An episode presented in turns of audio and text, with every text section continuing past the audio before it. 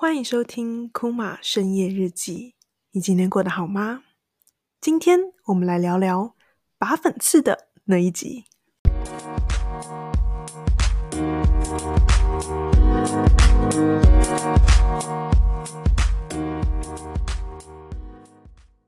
欢迎回来深夜日记。那今天晚上也是一个深夜录制的场合。那不过今天比较开心的一件事情，先跟大家分享，就是啊、呃、Zoe 这边的啊、课程的销售期正式结束，所以今天是有一个欢乐愉快拍拍手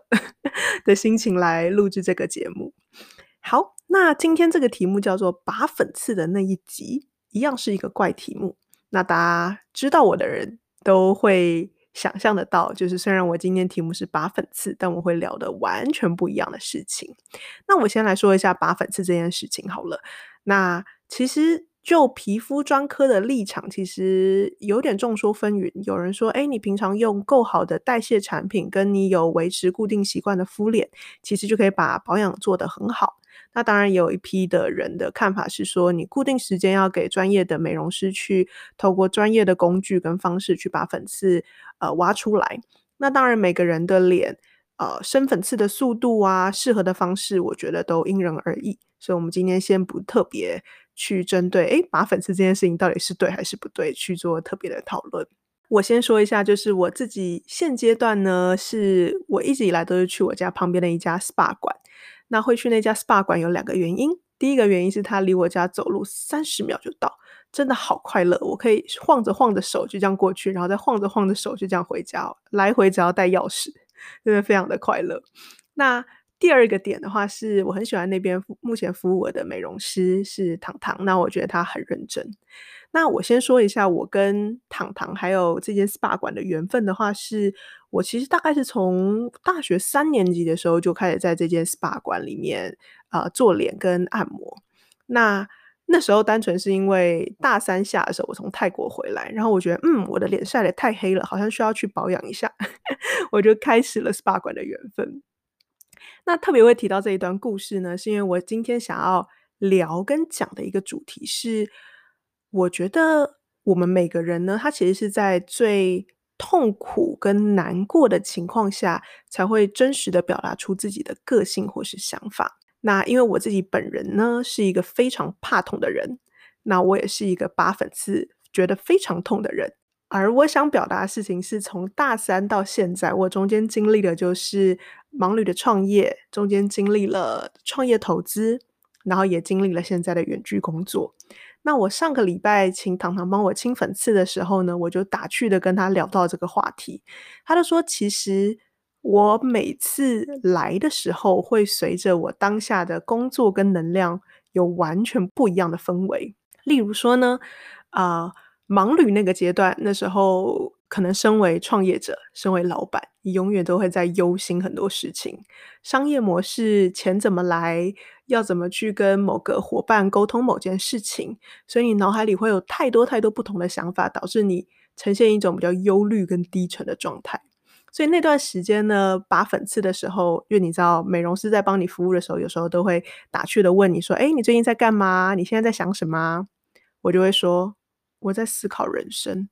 我在思考商业模式。”就你知道，我都不讲话，就是仰望天际。然后被清粉刺很痛，但是我人生在思考我下一步商业模式应该要怎么进行的这个状态。那我印象非常深刻，就是有一次清粉刺的时候，其实我觉得那一次也没有到真的多痛或怎么样，但是我就清到一半的时候，我就大哭出来，就是就我就说好痛，然后我就开始一点点哭，然后突然啪就变大哭。那我觉得那可能也只是。因为你人其实，在很脆弱的状态，那同时刚好拔粉刺这件事情对我来说是比较痛苦的，所以这两个加在一起就成为一个你的出发点，就会大哭出来。那我们又再往后延伸一点，后来我去到创业投资，那因为创业投资基本上它是一个节奏比较快速的地方，然后压力某种程度上也比较大，因为你要扮演不同的角色，你要去做很多各式各样的工作，那这个比较偏焦虑、压力、时间感很重。的这件事情呢，让我在当下是比较 sensitive 的，就是我很敏感、很焦虑，跟甚至我必须承认，我觉得那些焦虑有时候会换成一些愤怒的情绪。就每次来的时候，我其实就已经在一个你知道，很像气球被鼓到最大那个阶段，所以你只要稍微戳下去，它就嘣 的的那个 moment。那到现在的远距工作，那毕竟他的工作时间跟地点都比较自由嘛，所以我最近很喜欢用一个奇怪的形容词形容我自己，叫做佛系。就我就觉得，嗯，我现在看我的人生跟看我的世界都很平淡跟平凡。那我觉得这也没什么不好，所以我就会过去，然后我就会打开 Netflix，一边看 Netflix 一边拔粉刺，像这样子。那现在的我就觉得稍微就比较乐天一点，我就哎呀好痛哦，真的好痛哦那一颗。那还是说你可以呃，就是倒数三颗很痛，然后就再也不要拔会痛的，你只能拔不能痛的。像这样，我就会开始讲一些比较打趣的话。那这一段故事，我知道不小心我又讲一个故事讲太长了，我要讲重点了啊，我觉得这段故事让我感受到最深刻的一件事情，就是例如说在创投的时候，我可能像是很气球的状态嘛。那这个气球的状态，可能在一般的餐具啊，或是什么样的餐会活动上，大家是感受不出来的，因为我会尝试把这样的情绪给压下去。但是在拔粉刺，就对我来说是一个痛苦的舞台上，我就会被毫无保留的被看见，就是我现在就是一个很敏感的气球，不要戳我这件事情。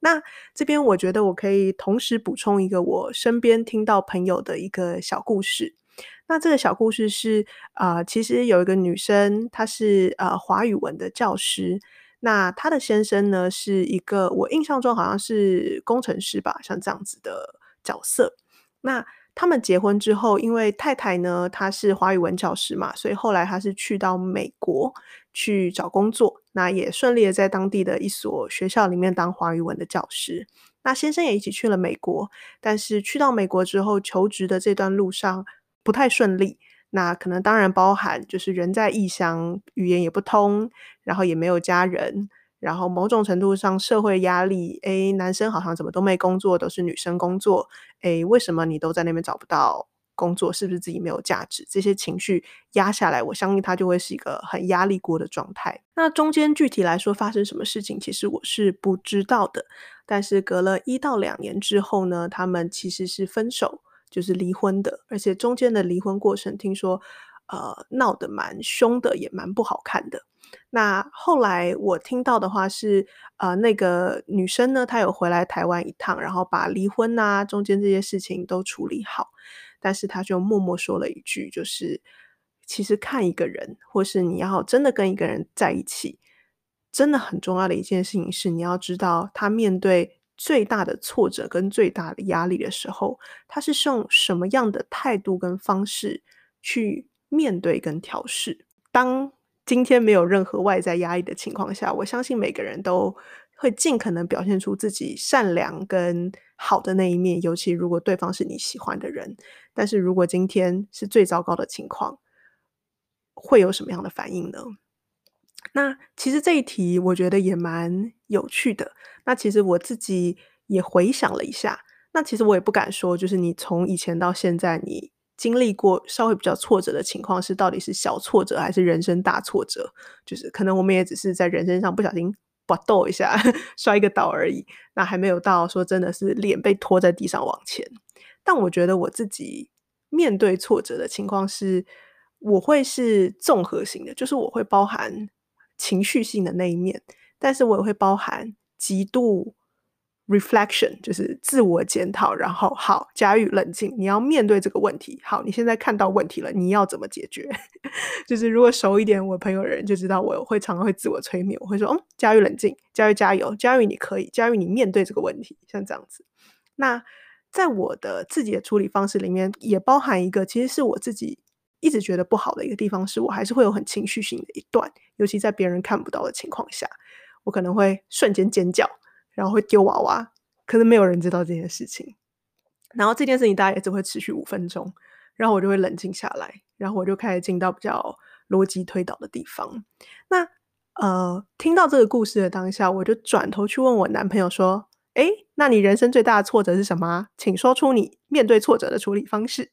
像这样子。那呃，蛮有趣的一件事情是，那当然后来，因为他刚好在经历比较大挫折那段时间，我们还不认识。那不过我自己观察，我男朋友他又会属于另完全另外一种方式，就是当他进行到一个人生他觉得比较糟糕的状态，所谓糟糕，可以是他压力非常大，他工作非常多，他必须一直加班，或是 something wrong 在工作上，他必须赶快把它解决的时候。他倾向的情况是，他不太会把情绪表现在外面，但他会把他自己关在他内心的小世界。就这段时间，他没有办法进行任何的跟外界的交流，尤其是身边的亲朋好友。他需要自己一个人很专心的在他内心的小世界里面解决这个问题。那把问题解决之后，他就默默走出来。很好奇，就是哪一天如果我真的遇到了一个很大很大的挫折，我会怎么去面对跟表达这件事情，那我觉得我们也可以把这件事情放在心上。就是如果有一天你要跟一个人走一辈子，那你有看过他最挫折的模样吗？那这个最挫折的模样是你可以接受跟你可以一起走过的吗？那我觉得这是一个蛮好的 question mark，可以放在我们自己的心中。那我们从拔粉刺这一集聊到一个人在最糟糕跟挫折的状态下会怎么去面对。As usual。库玛的深夜日记风格。我们在开头的时候有问大家，大家今天过得好不好吗？那我相信，不论今天你是过的是非常疲累的、难过的、放空的，或是啊、呃、还在思索人生、有点迷惘的，那我都希望可以邀请你跟我一起进行一个小小不对大大的深呼吸。我们先好好的把气吸到满，吸气，再吐气。好，我自己也冷静了一点。那其实我原本面对任何事情慌张的时候，我都是用自我催眠法，就是加入冷静。可是你说完这句话的时候，其实你根本没有冷静下来。那我自己认为最有效的方式，还是有点像呼吸练习，就是你好好把一次呼吸吸跟吐完。那我觉得，不论今天过得怎么样，我们把今天放在今天，那明天又会是一个 whole new day。那今天这一集差不多到这边结束。也小小预告下一集，下一集会是不小心伤到别人的那一集。我们下次再见，拜拜。